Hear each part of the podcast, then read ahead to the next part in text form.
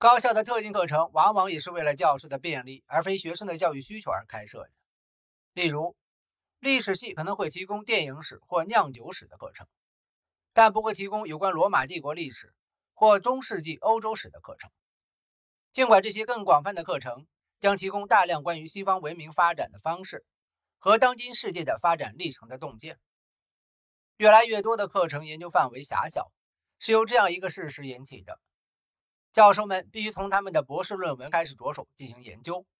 以促进他们的职业发展。因此，他们必须把重点缩小到以前没有被深入研究过的东西上。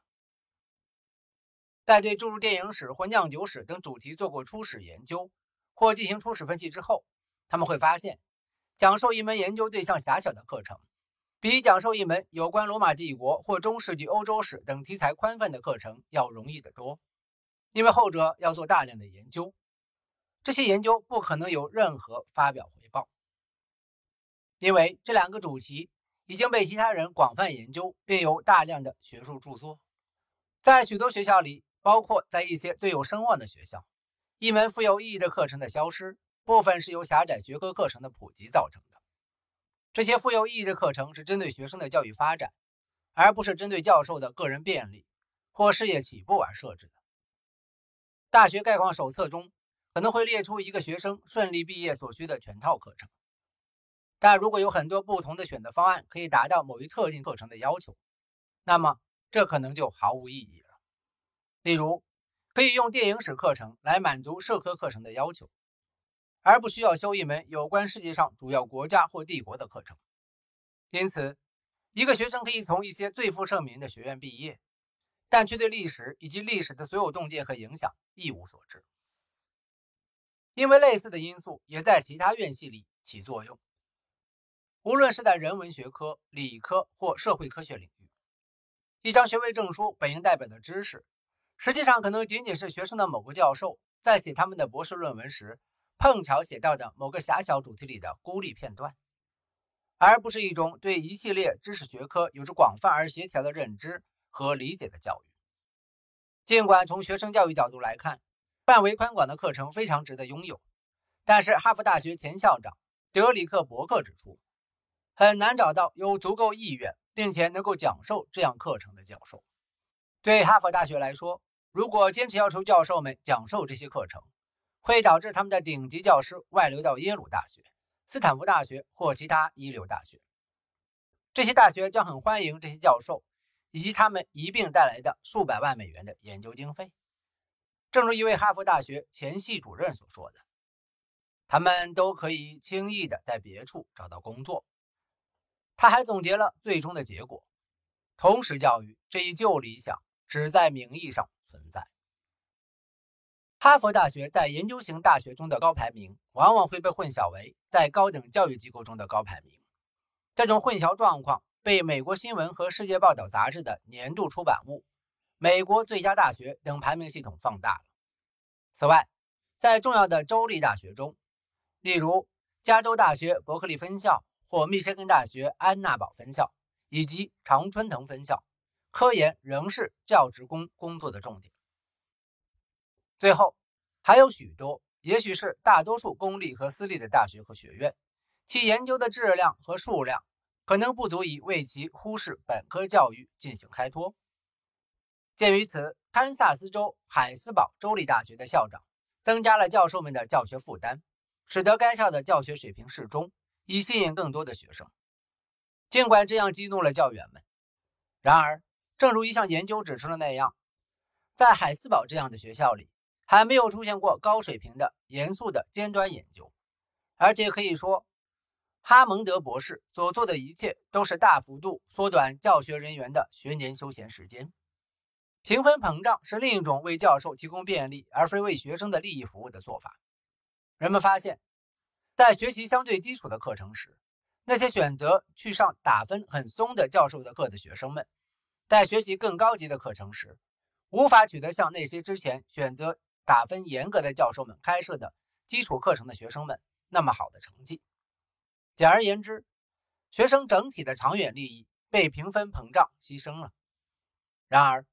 评分膨胀使教授们的生活变得更容易，因为他们不需要面对学生对成绩低下或不及格的抱怨，也无需忍受这种抱怨带来的不快。此外，打分偏低的教授们的不受欢迎程度，也会在课程结束时通过负面的学生评价反映出来。这反过来会对教员的职业发展产生负面影响，特别是对于尚未获得终身任期的年轻教师来说。教育质量，在普通的商业交易中，如果为了卖家的利益而完全无视买家利益，那就会存在客户流失的风险。但是很显然，在学术界，学生不完全理解所售产品的性质。如果一个学生已经理解了课程的内容，那么去学习该课程就没有任何意义。一个学生可以判断的是，教授在课程中传达知识的能力如何，教材是如何被清晰地呈现出来，它看起来有多有趣。但学生们无法判断的是，什么样的矛盾信息和矛盾分析被忽略了，或者是别的地方的教授在同一科目上的水平如何。根据学科的不同，误解甚至谬误可能会被精妙地教授给那些在当时无法觉察的学生。即使他们在后来的人生中发现他们所学的内容是虚假的，虽然商业产品的消费者往往也无法直接和立即确定他们购买的商品的质量，但他们购买的东西大多不止购买一次。经验可以指导他们未来的购置行为，但是大多数人只念过一次大学，而且很少有人会多次选修同一门课程。此外，还有无数组织能够测试商品并向公众报告。这些机构不仅包括对产品进行广泛测试，并公开测试结果的组织，如消费者报告和好家政杂志，还有包括评估立体声设备、汽车、相机、酒店、游轮和其他无数产品和服务的专业组织和专业出版物。与学术教育质量评估最接近的类似物是美国新闻和世界报道的高校年度排名。但这些排名不仅受到广泛和严厉的批评，而且越来越多的大学拒绝为这类排名提供所需要的数据，这本身也破坏了排名的有效性，不论这是不是批评的功劳。此外，尽管商品和服务的大多数排名都是基于对最终产品的评估，但学术机构的排名却几乎总是按照投入的大小排名，而不是按照教育产出的大小排名。正如《经济学人》杂志所报道的，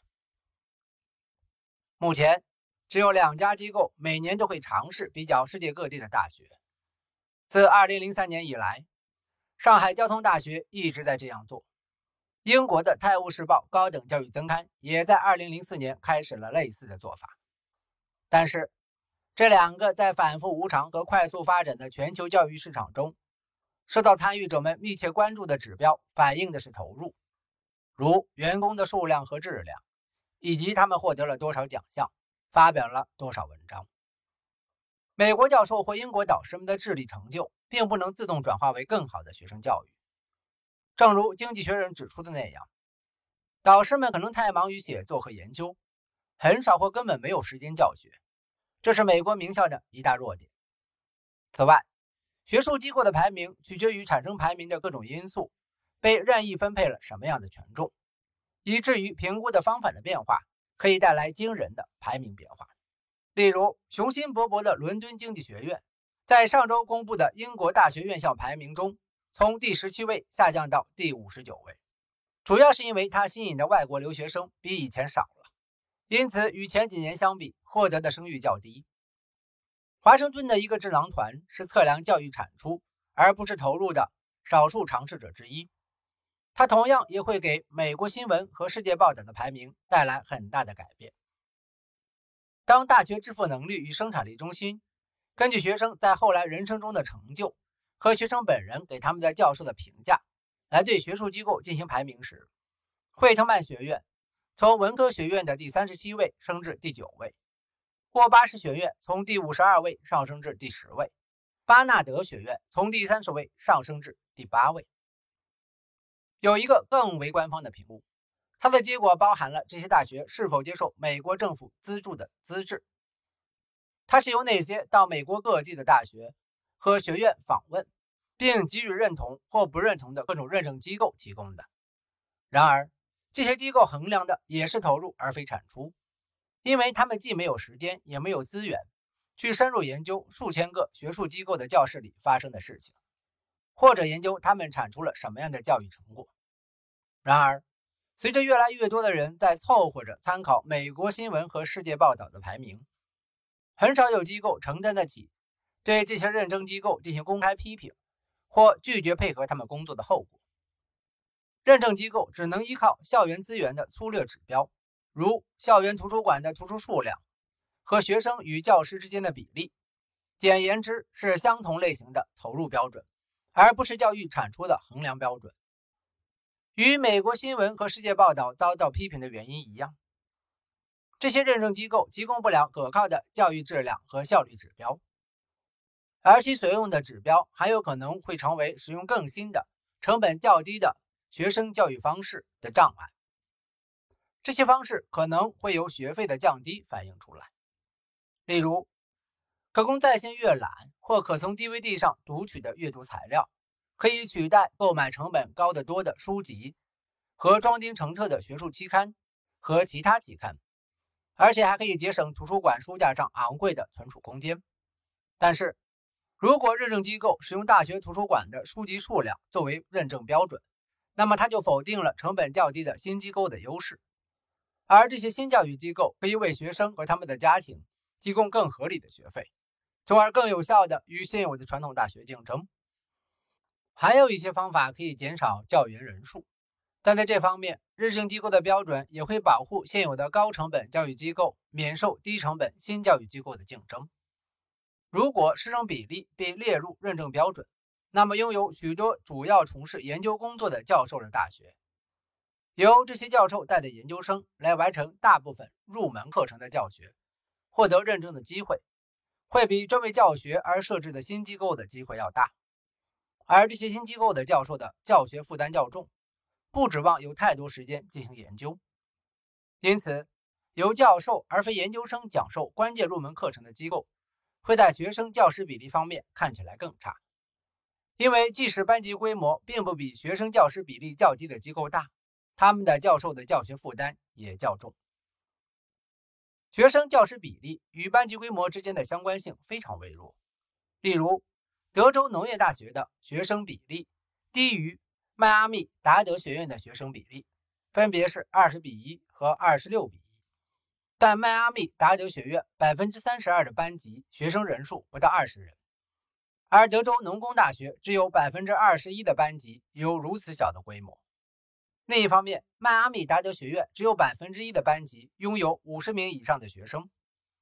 而德州农业大学百分之二十四的班级人数都达到了这个数量。只有在所有的教师都在场，并且正在教学的情况下，才能由师生比例推断出班级规模。但是，在教学型大学和研究型大学之间，现身上课的教授的比例可能会有很大差异。研究型大学的教授不仅可能从教学中抽出时间来进行研究，而且他们也更有可能去其他地方从事研究或其他事情。